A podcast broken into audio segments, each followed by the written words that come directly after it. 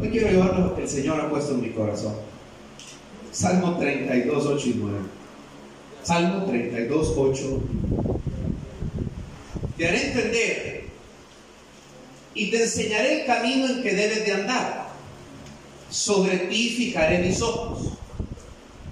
No seáis como el caballo o como el mulo, sin entendimiento, que han de ser sujetados con cabestro y con frente, porque si no, no se acercan a ti.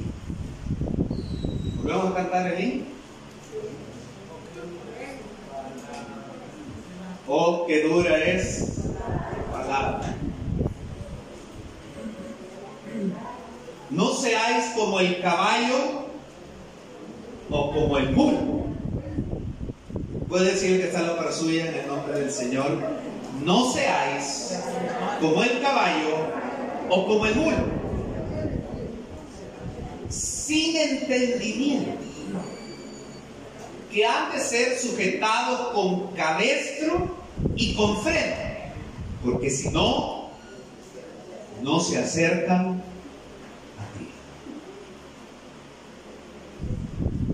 Ayer que teníamos el privilegio de estar en Montenegro, la filial que ya por cuatro años pues Dios puso en el corazón de hermano Héctor y luego cada uno como iglesia acuerpamos la visión.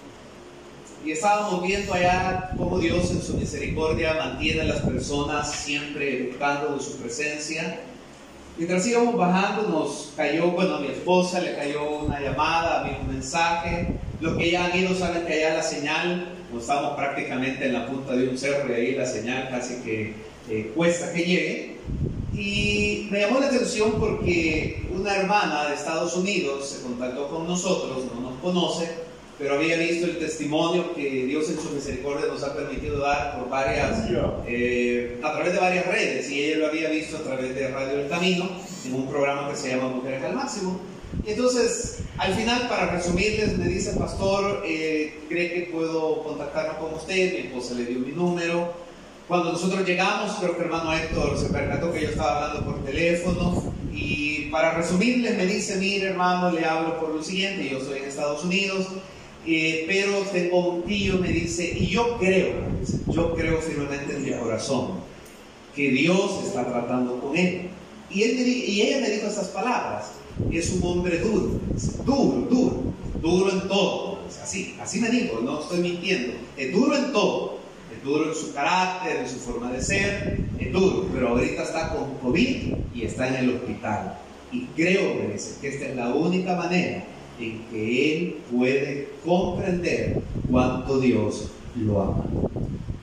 Y me dice, cree que por favor se puede contactar con mi tía y puede hablar con ellos. Y efectivamente ya en la noche cuando venimos, mi esposa se contactó con ella, pudimos orar con la esposa de este, eh, de este hermano por fe. Él se llama Jerónimo, si no mal recuerdo. Jerónimo, no me recuerdo el apellido, pero... Bueno, Jerónimo, ya después, vamos a seguir orando por él. Pero me llamó la atención esta expresión de ella cuando me dijo es duro. Me dice, él es muy duro. Y creo que Dios en su misericordia está ocupando lo que hoy le está aconteciendo para que él pueda comprender el gran amor de Dios por su vida. El texto que recién acabamos de leer, hermanos, nos declara una verdad vital para nuestras vidas. Y es que la Biblia dice que Dios se vale de todos los recursos que Él tiene para mostrarnos, revelarnos y hacernos comprender su voluntad. Dios se vale de todos los recursos en su soberanía para revelarnos, para de alguna manera hacernos comprender o entender su voluntad. Nosotros entendemos la voluntad de Dios a través de las palabras planes de Dios, que Jeremías dice, yo sé los pensamientos que tengo acerca de vosotros. No son pensamientos de mal, sino pensamientos de paz y de bien para daros el fin que ustedes desean. Entendemos también la palabra voluntad bajo esta expresión propósito. Y entendemos que los propósitos de Dios hacia nuestras vidas siempre son para que usted y yo podamos crecer, para que podamos madurar y para que podamos desarrollar nuestra fe. También este versículo nos dice que Él nos mostrará el camino en el que debemos andar. Dicho de otra manera, es el sendero, entendamos la vida que decidimos caminar para que se cumpla su voluntad en nuestra vida, para que Dios lleve a cabo sus propósitos en nuestra vida y para que los planes de bendición, de paz y de bien se cumplan en nuestra vida y sean una hermosa realidad, necesitamos entonces ser dóciles para entender y comprender la voluntad que Él nos revela a cada uno de nosotros. Es decir, que lo mejor para un cristiano lo mejor para un hijo o una hija de Dios es entender la voluntad de Dios, es entender el propósito de Dios para la vida individual, familiar de cada uno de nosotros, es ser obedientes a la voz de Dios por medio de su palabra y caminar en las instrucciones que son las que nos garantizan el éxito y el respaldo de parte de Dios a nuestras vidas. El error más grande que podemos cometer como cristianos es ser una persona sin entendimiento. El error más grande que no nos podemos permitir todos aquellos que somos lavados con la sangre de Cristo es ser personas sin entendimiento. Por eso, la palabra del Señor en el texto que recién acabamos de leer compara a aquellas personas sin entendimiento y las asemeja a dos animales que resulta hasta un poco ofensivo el poder de alguna manera oír esas palabras duras a nuestro corazón. Y son comparadas las personas sin entendimiento al caballo y al mulo, los cuales tienen formas muy distintas de comportarse.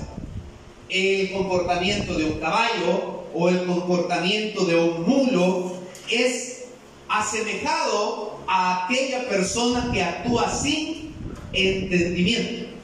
Por eso decía que un error que no podemos permitirnos es ser cristianos sin entendimiento, sin discernimiento, sin la capacidad de saber tomar buenas decisiones producto de la sabiduría que viene de parte de Dios. Y la Biblia dice que si alguno está falto de sabiduría, ¿a quién debemos de pedirla? Y Dios otorga sabiduría a aquel que le pide para poder actuar, comportarse de la mejor manera. ¿Alguna vez sus abuelitos, algunos de ustedes le dijeron parecer caballo? Por desobediente, por vaya, ahí no sonaba tan duro, ¿verdad? Pero cuando uno lo lee en la Biblia, sí suena confrontativo. No seáis como el caballo o como el mulo sin entendimiento, que han de ser sujetados con cabestro y con freno, porque si no, no se acercan a ti. Estudiemos primero la simbología que tenemos acá en estos dos animales. El caballo. El caballo es un animal de batalla, es un animal de competencia es un animal que siempre empuja hacia adelante, es impaciente, impetuoso, siempre quiere correr y avanzar. Podríamos decir que estas son algunas características de un caballo. Ustedes también saben que hay caballos de diferentes tipos de raza o de clase. Y hay caballos que cuestan hasta 40 o 50 mil dólares, ¿verdad? Porque son caballos de pura sangre que los ocupan para cierto tipo de competencias o cierto tipo de deportes en el que es necesario utilizar el caballo para poder competir. Sus características principales a través de la historia, vamos a ver que los ejércitos antiguos ocupaban el caballo como prácticamente un arma para la batalla. Había ventaja aquel ejército y por eso se le llamaba caballería, ¿verdad? Porque estos tenían o desarrollaban una ventaja sobre aquel que pues tenía que venir a pie. Lo mismo hablamos de la competencia y de esa característica de ser impetuosos o de ser impacientes. Hay cristianos y hay personas que al faltarles el entendimiento se vuelven o nos podemos volver impacientes. Hay momentos de nuestra vida en que somos llamados por nuestra propia naturaleza a actuar de manera precipitada, sin meditar, sin pensar o reparar en las consecuencias que vendrán de las acciones o decisiones que estamos realizando. Nos desesperamos y nos cuesta, aunque lo sabemos, esperar en el tiempo de Dios. Y aunque lo hemos repetido muchas veces, que Dios tiene un tiempo y establece un tiempo y una hora para todo lo que sucede debajo del sol, nos desesperamos. Y si somos honestos, ¿quién no se ha desesperado alguna vez en su vida esperando, ansiando, anhelando que Dios responda? Ya. Pero Dios tiene un tiempo para poder cumplir o ejecutar su plan sobre su vida y sobre la mía. Y cuando se conjugan todas estas acciones, desesperación, ímpetu, falta de discernimiento, actuar de manera precipitada, es cuando hacemos locuras. Locuras por no tener paciencia. Locuras por desesperarnos y no aprender a confiar en el tiempo de nuestro corazón. En ese tiempo en que Dios ha dado una palabra a nuestra vida y que Él la va a cumplir. La palabra de Dios nos enseña que debemos de esforzarnos y debemos de alentar nuestro corazón, alentarlo a través de las palabras de Dios para no correr ni desesperarnos ni pelear de forma alocada, sino aprender a esperar en Dios. El Salmo 27, 13 y 14 dice, hubiera yo desmayado si no creyese que veré la bondad de Jehová en la tierra de los vivientes. Aguarda a Jehová, esfuérzate y aliéntese tu corazón. Sí, espera a Jehová. Repita conmigo, esfuérzate y aliéntase su corazón. Vuelva a decirle que está en la par suya, esfuérzate y aliéntese tu corazón. ¿Sabe que aquellos que nos gusta, levante la mano los que nos gusta el fútbol, así honestamente? Los que le van al mejor equipo del mundo. Que ayer ganó 2 a 1. Tenemos que saber, mire, esto del aliento funciona de alguna manera en lo subjetivo de las emociones. Y hablo de esto porque aquellos que hoy sintonizan eh, un evento deportivo van a ver que todos, al menos en Europa, los estadios están vacíos. Y de alguna manera en el desempeño o en el rendimiento de los equipos se nota aquella falta de arenga que viene desde la tribuna, porque la gente pues va y paga para ir a la tribuna para gritar y alentar a su equipo y hacerle barra, etcétera, etcétera. Uno oye los gritos de los jugadores, hoy oye lo que se dice, oye lo que dice el técnico, porque como no hay público, entonces de alguna manera hay un ambiente como un tanto sombrío. Y hasta los mismos jugadores, cuando los han entrevistado, dicen, nos sentimos raros jugar sin público, o sea, porque es como, sentimos como que estamos en entrenamiento, así lo ven ellos, porque algo que a ellos los anima son las porras o es el hecho de que haya una gente que les esté gritando cualquiera sea el grito de batalla que tienen para animar a su equipo. La Biblia dice que nosotros podemos ocupar la expresión de alentar nuestro corazón a través de la palabra de Dios. O sea que en vez de gritar, sí se puede, sí se puede, sí se puede, nosotros nos alentamos al recordar las promesas de Dios para nuestra vida. Así se alienta nuestro corazón. Debemos de esforzarnos y tener esta actitud de alentar nuestro corazón por medio de la palabra. Ahora, hay batallas en nuestra vida en las cuales Dios quiere que tengamos el discernimiento para saber esperar no desesperarnos, para no actuar de manera precipitada o alocada. Lo único que Dios espera muchas veces de nosotros es que confiemos en Él, que no volvamos atrás, que estemos quietos y que tengamos la capacidad de ver lo que Dios hará en favor de nosotros. Segundo de Crónica 20, recuerda esta historia en el capítulo 20, versículo 14. Y estaba ahí Jaciel, hijo de Zacarías, hijo de Benaya, hijo de Jehiel, hijo de Matanías, levita de los hijos de Asaf, sobre el cual vino el Espíritu de Jehová en medio de la reunión, y dijo, oíd Judá todo, y vosotros moradores de Jerusalén, y tú rey Josafat, Jehová os dice así, no temáis, ni os amedrentéis delante de esta multitud tan grande, porque no es vuestra la guerra, sino de Dios. Mañana descenderéis contra ellos, y aquí que ellos subirán por la cuesta de Cis, y los hallaréis junto al arroyo ante el desierto de Jeruel. No habrá que pedir vosotros en este caso. Paraos, estad quietos y ved la salvación de Jehová con vosotros, oh Judá y Jerusalén. No temáis ni desmayéis salid mañana contra ellos, porque Jehová estará con vosotros. ¿Y cuánto creemos que Jehová está con nosotros? Como cristianos, tenemos que tener el entendimiento y comprender que cuando Dios está peleando a favor de nosotros, Dios nos pide que no nos precipitemos, que aprendamos a desarrollar dominio propio, que no murmuremos, que no de alguna manera en nuestro corazón empiece a ahogarse o a extinguirse la fe y el deseo de estar en comunión con Dios.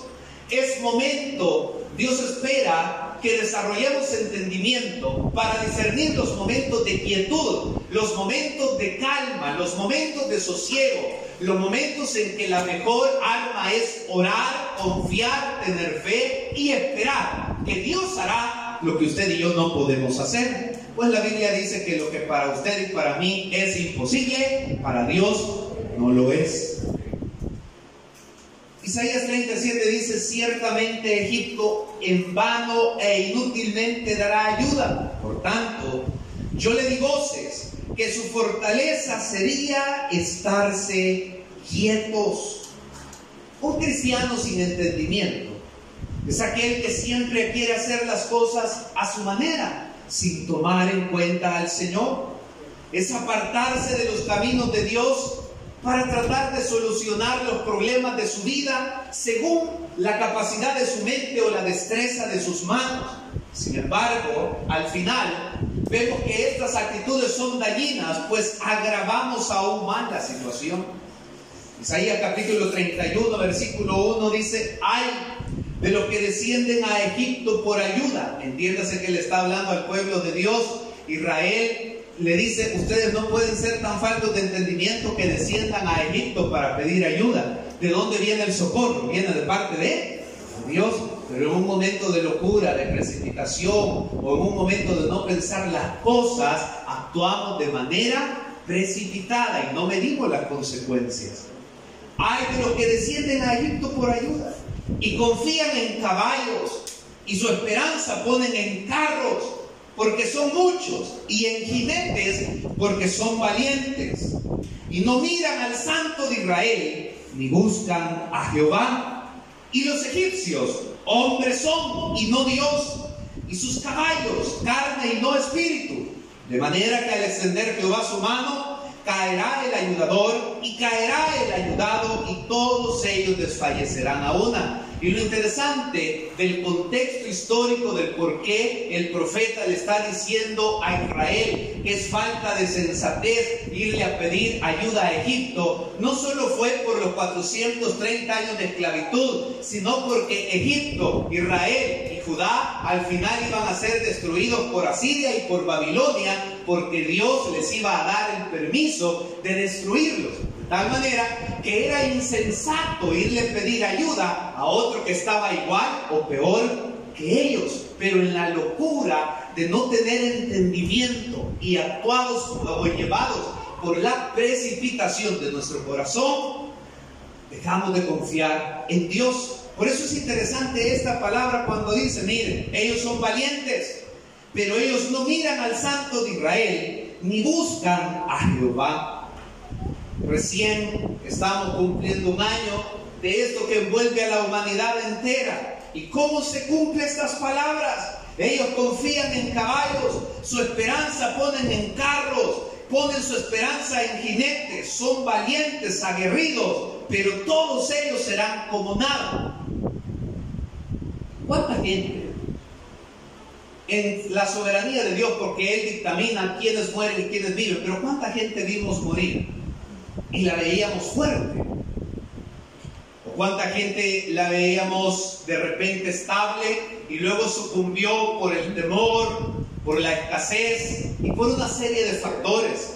Pero todo aquel que desarrolla su confianza y su paciencia en Dios, como decía el salmista, hubiésemos desmayado si no creyésemos que hemos de ver la bondad de Jehová en la tierra de los vivientes. ¿Sabe por qué esta mañana estamos acá de pie todavía? Porque en algún momento el Espíritu alentó nuestro corazón y a través de la palabra nos recordó que no estábamos solos ni desamparados. Dios seguía teniendo cuidado de cada una de nuestras vidas.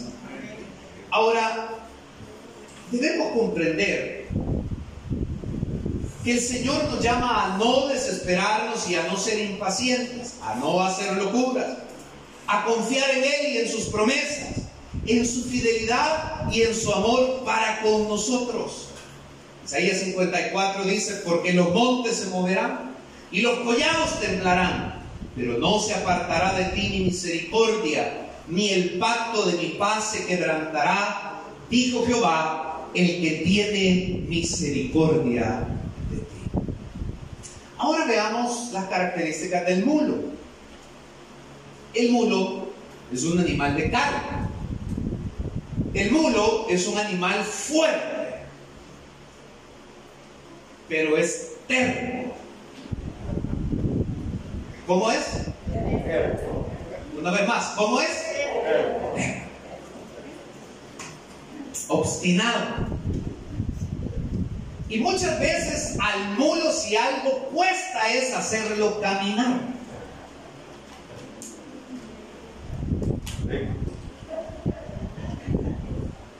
No sé por qué están riendo algunos, pero es una verdad. O sea, la descripción. Si algo cuesta hacer muchas veces con el mulo es que camine, porque es. Ahora, por el otro lado, es un animal de carga y es fuerte, pero es también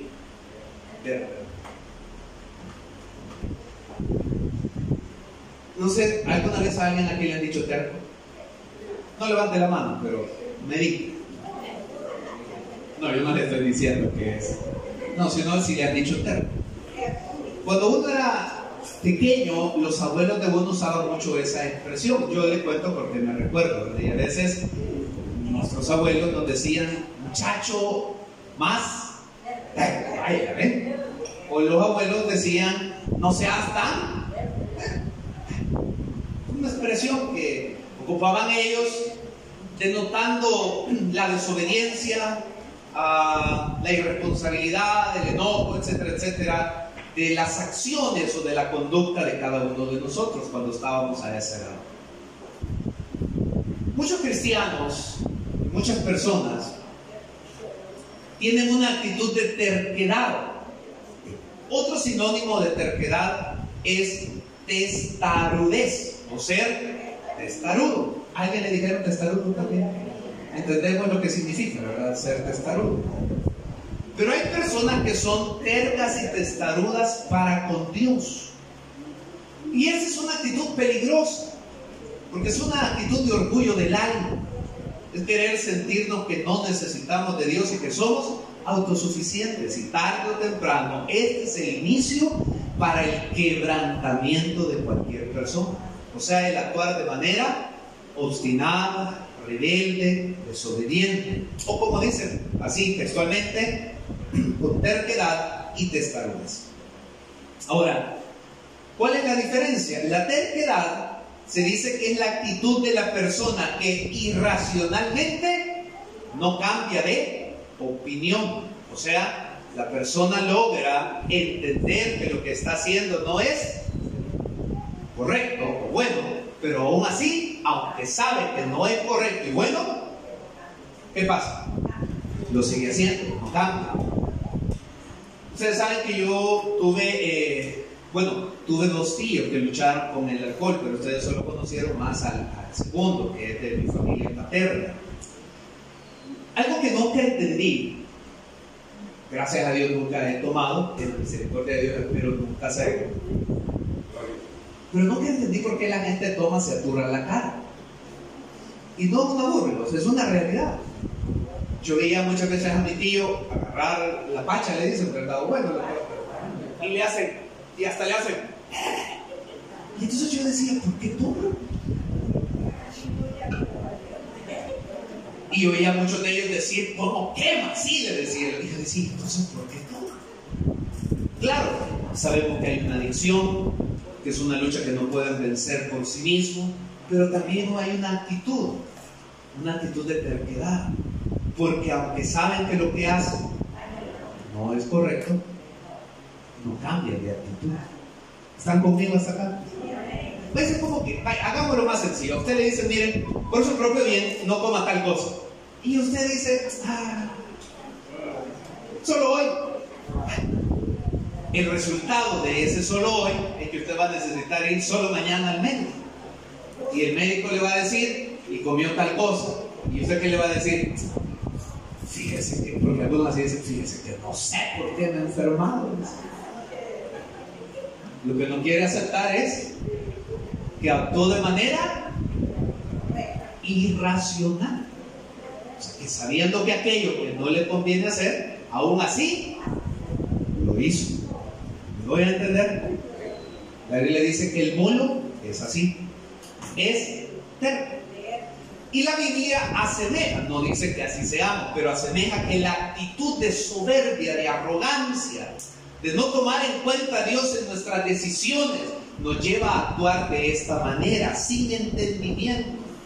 La terquedad entonces es la actitud de la persona que irracionalmente no cambia de opinión. Ahora, la testarudez es la persona que se mantiene inamovible en su actitud equivocada.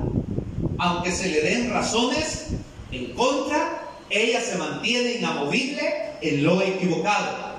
Y aunque sabe que está equivocado, no quiere dar su brazo. Esa es una persona testaruda. Que hay un poquito de diferencia con ser una persona. Cuando nosotros como hijos de Dios hacemos lo que no le agrada a Dios, o sea, desobedecemos, cuando hacemos de lo malo una práctica cotidiana, porque nadie es perfecto y estamos expuestos a errar. Cuando estamos viviendo un estilo de vida pecaminoso, el Señor nos reprende, nos confronta, nos llama la atención por medio de su palabra. Pero muchas veces la actitud de la mayoría de nosotros es actuar como actúa el mulo. O sea, nos llenamos de terquedad y de testarudez. Y aunque la palabra nos confronta y nos orienta, no queremos hacer caso. Y decimos, lástima que no vino el hermano fulano, porque para él estaba bueno el mensaje. Y no asumimos que el mensaje era para nosotros. Es una actitud de qué, De terquedad, de testarudez. Tenían razón los hermanos Chacón cuando decían no que dures tu palabra. Porque muchas veces todos, aquí estamos expuestos todos, ministros, servidores, cristianos. A nadie le gusta ser reprendido. A nadie le gusta que se nos confronten aquellas cosas que no son correctas. Y casi siempre nos gusta salirnos por la tangente, o sea, buscar una excusa para tratar de justificar lo que no tiene justificación. Y como aquel joven que le decía a sus padres, madre, ya me voy, a, voy para la playa, voy con mis amigos, voy a tomar, hay hora por mí, para que el Señor me guarde y me traiga con bien, porque a usted siempre le oye.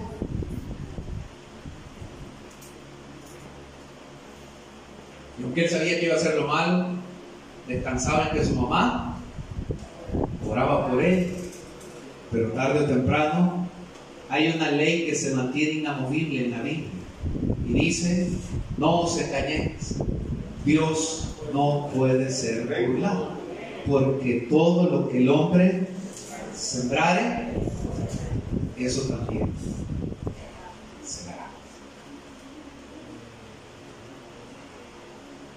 Proverbios 29.1 dice, el hombre que reprendido endurece la cerviz, de repente será quebrantado y no habrá para él medicina. Ahora, hay una diferencia entre reprensión y consejo. La reprensión no es un consejo. La reprensión no es una opinión. La reprensión es una expresión severa de desaprobación. Por eso que los padres, aquí están algunos niños. Por eso que los padres, normalmente los psicólogos, cuando los niños están pequeños, le dicen, si usted le va a corregir, no se esté riendo mientras lo corrige, porque si no, ¿qué mensaje le envía usted al niño? Que lo que le está diciendo no es una reprensión para que la persona, para que el niño cambie. Entonces el niño lo ve como un juego. La reprensión no es si queremos o no queremos. Es como que a usted lo pare la policía, ¿verdad? Y le diga, bueno, se pasó el semáforo en rojo, hizo un giro de modo indebido, no lleva cono, no lleva extintor, eh, se le venció la tarjeta de circulación, se le venció la licencia, y le diga, eh, y le pregunte a usted, eh, ¿quiere o no quiere que le ponga la multa? Eso no sería una reprensión. Y así, hermanos, como Dios nos ama, Dios también nos reprende. Ahora, cuando Dios nos reprende, una actitud natural de aquel que no tiene entendimiento es volverse soberbio y arrogante contra Dios. Tenemos que comprender entonces que la desaprobación de una reprensión lo que busca es corregir un comportamiento. Cuando somos reprendidos por el Señor, significa que lo que estamos haciendo en nuestra vida no está bien y tenemos que cambiar. ¿Para qué? Para poder gozar de las bendiciones de Dios.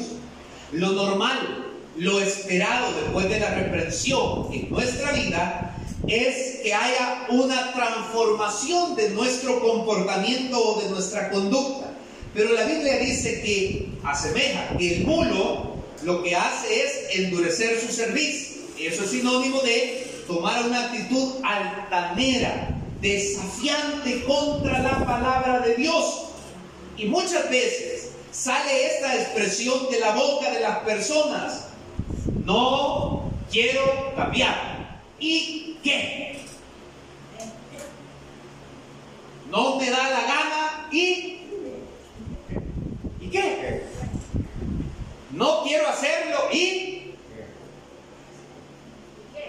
Sí, sabemos, ¿verdad? Porque muchos todavía no vienen a la iglesia. Ah, no hablo solo de nuestra iglesia, hablo en general.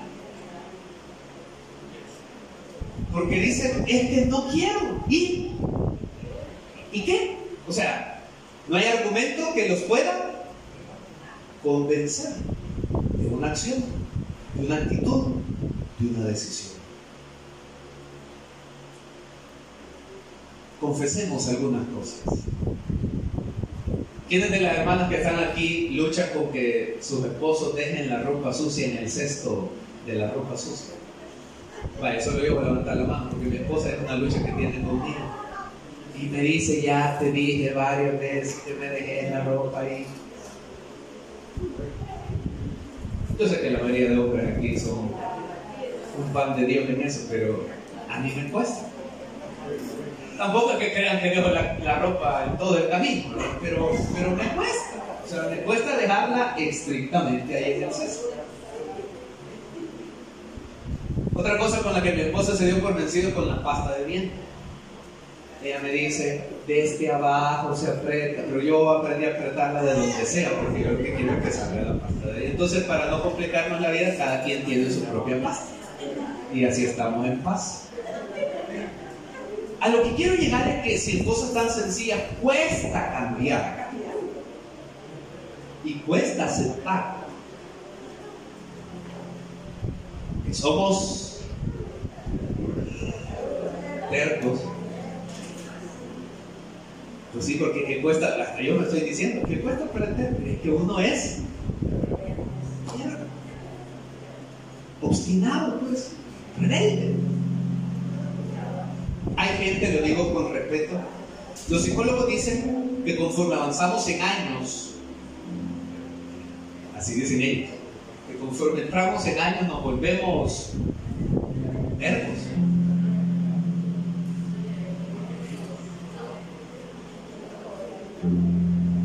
La Biblia ya lo ha dicho que es algo con lo que luchamos.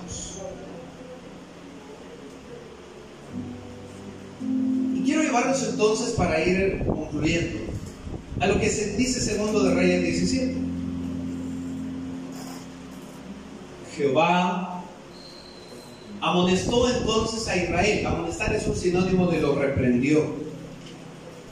Por medio de todos los profetas y de todos los videntes diciendo, volveos de vuestros malos caminos, guardad mis mandamientos y mis ordenanzas conforme a todas las leyes que yo prescribí a vuestros padres, y que os he enviado por medio de mis siervos los profetas, mas ellos no obedecieron. Antes, endurecieron su servicio como la serviz de sus padres, los cuales no creyeron en Jehová su Dios. Y entonces los remito al ejemplo que les cité al inicio de esta predicación.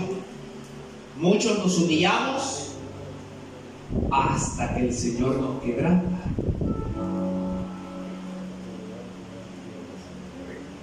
Los abuelos decían, aunque suena pesado también, el vivo a señas, usted ya sabe de la así decían ellos.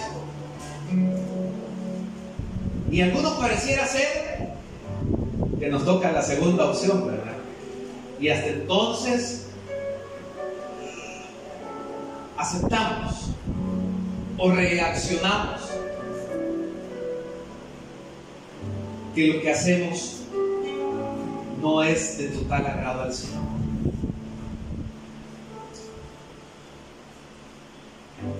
A veces cuando uno oye, porque uno antes de ser ministro también fue miembro. Uno entiende al miembro. Hay miembros que a veces dicen, oye, pastor quizás estaba enojado. Hay miembros que, digo en general, ¿verdad? O hay miembros que dicen, ah, esto de seguro el pastor por mí lo dijo, algo ha oído de mí. O sea, siempre buscamos una, una excusa para no aterrizar en que quien nos está hablando es Dios a nuestra Aquí, hermanos, podríamos utilizar todos los métodos que existen para tratar de persuadir a alguien. Pero si hay obstinación en la vida de esa persona, solo el Espíritu Santo puede quebrantarlo. Y a lo que los quiero llevar es que tan grande es el amor de Dios, que aún el quebrantamiento es una expresión de la misericordia de Dios, porque si no la persona no va a recapacitar. Segundo de Crónicas 36 dice, más ellos hacían encargo de los mensajeros de Dios, menospreciaban sus palabras burlándose de sus profetas, hasta que subió la ira de Jehová contra su pueblo y no hubo ya remedio. Regresemos a los versículos de los que partimos esta mañana. Versículo 9 del capítulo 32 de Salmos. No seáis como el caballo o como el mulo, sin entendimiento. Ahora quiero que le prestes atención a esta frase. Ambos han de ser sujetados con qué? Con cabestro y freno. Usted sabe que eso en alguna forma lastima, incomoda. Pero ¿por qué se les pone? ¿Para qué? Exacto. Porque si no se les pone cabresto y freno, ¿qué pasa? No se doma. Y si usted lee aquí dice que han de ser sujetados con cabestro y con freno, porque si no, no se acercan a ti. y muchos hasta que somos quebrantados, hasta entonces no nos queda más que aceptar que separados de Dios nada podemos hacer. Pero como dicen los entendidos en homilítica que los mensajes no se terminan con una sensación adversa. Entonces, ¿qué es la contraparte de esto? ¿Se pueden pasar ya los chicos, por favor? La contraparte de esto es la humildad.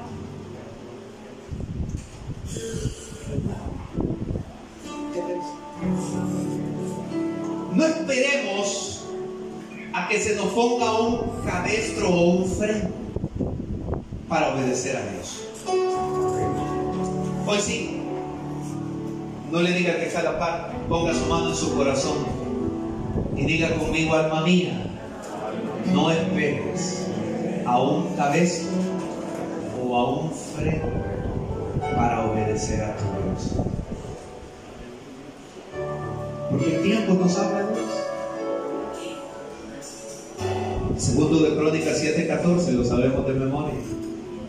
Si se humillara mi pueblo, sobre el cual mi nombre es invocado, y oraren, y buscaren mi rostro, y se convirtieren de sus malos caminos, entonces yo, dice Dios, oiré desde los cielos, perdonaré sus pecados y sanaré su tierra. Anhelamos que Dios haga eso en nuestra vida. Entonces, en vez de aquellas dos actitudes, seamos humildes de corazón. Seamos dóciles a